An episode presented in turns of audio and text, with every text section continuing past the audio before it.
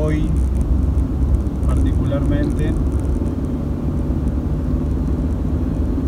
el,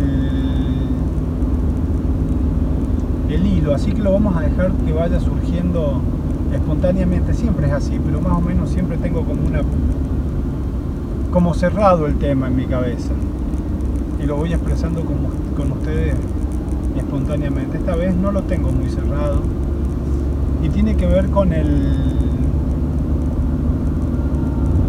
de dejar atrás, donde todo es muy bonito, cuando se nos habla de soltar, cuando se nos habla de dejar atrás. Y a veces lo romantizamos o pensamos que es inmediato. Y bueno, según algunas configuraciones astrales, sí, qué sé yo, para, para un luna en Sagitario puede ser más fácil soltar y dejar atrás que para un luna en Leo, digo, sin ser astrólogo. Y en la experiencia, en la propia y en la, en la que se me va compartiendo, en la que vamos trabajando en acompañamientos, me cae una ficha muy, muy profunda de la transitoriedad que implica el dejar. Más allá de que estemos dispuestos, a veces estamos muy dispuestos a dejar, pero, pero estamos enganchados energéticamente a eso y hace que eso se dificulte. Nuestra mente sigue buscando el patrón por una cuestión de comodidad, de, austerismo energético.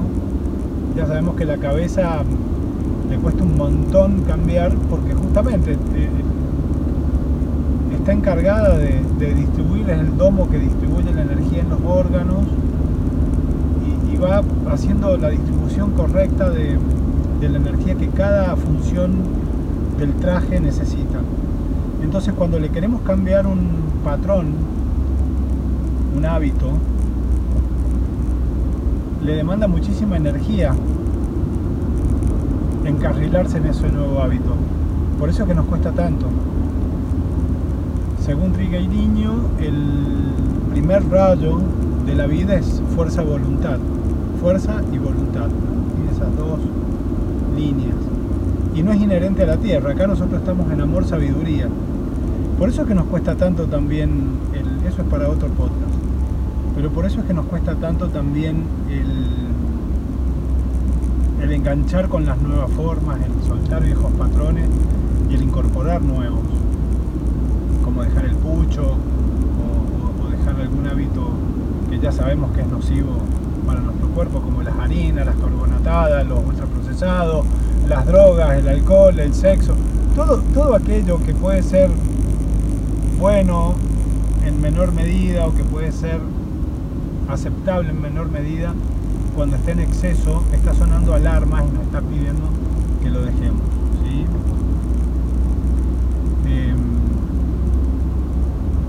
entonces esto del soltar, y, voy a enfocarlo puntualmente en, el, en lo que tiene que ver con soltar eh, relaciones. Porque muchas veces cuando soltamos,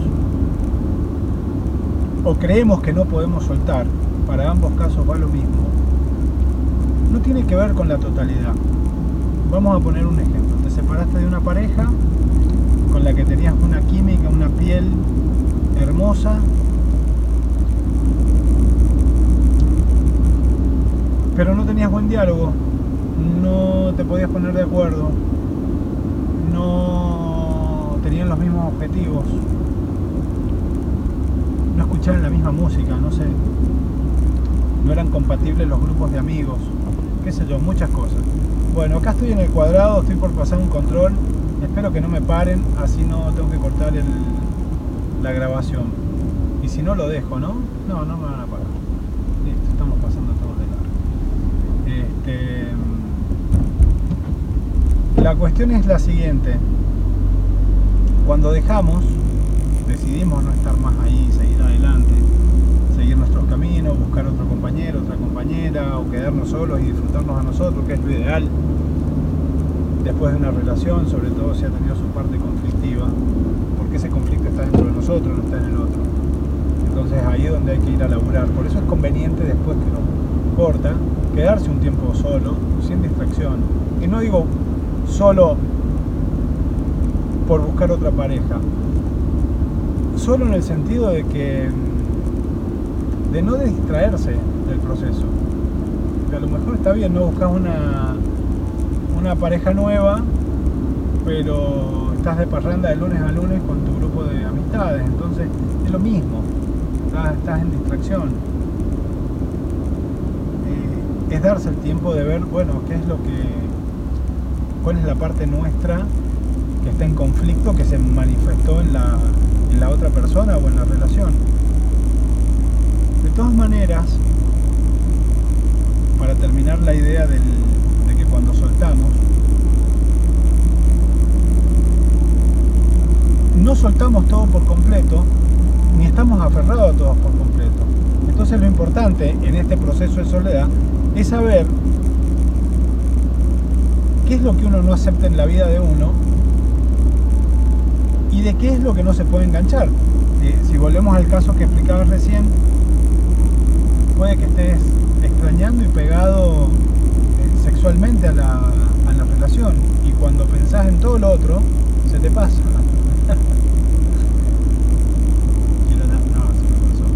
Vamos a entrar otra vez en el ciclo. También está la, la, obviedad de que en ese momento, hermoso un cóndor, eh, está también la obviedad de que cuando pasa todo esto y pasa el tiempo, nosotros hemos cambiado, ya no somos el mismo. Ni para bien ni para mal, no somos el mismo. Y la otra persona, igual, altas posibilidades de haber cambiado. ¿sí? Entonces, bueno, eso es limpiar un poco el aire también, para en algún momento encontrarse desde un lugar sano y no quedar con lazos de, incomodidad o de rencor o de resentimiento. Bien, eso por un lado. Por el otro lado, analizaba esto del dejar y le ponía a un, hermano, un gran amigo, con el que venimos trabajando hace bastante, que muchas veces nos cuesta cortar, entonces vamos y volvemos. Nos fuimos de una casa, pero cada tanto volvemos. Volvemos a... no sé, voy a poner el caso que el hombre se va de la casa de la compañera y cada tanto vuelve a cambiar un cuerito del surtidor o a solucionar un tema eléctrico o simplemente a cenar. Y eso yo lo veía, lo graficaba como algo que realmente dilata muchísimo el proceso de poder seguir adelante no nos olvidemos que cuando dejamos algo atrás, algo que no nos suma, algo que no es saludable para ninguna de las dos partes,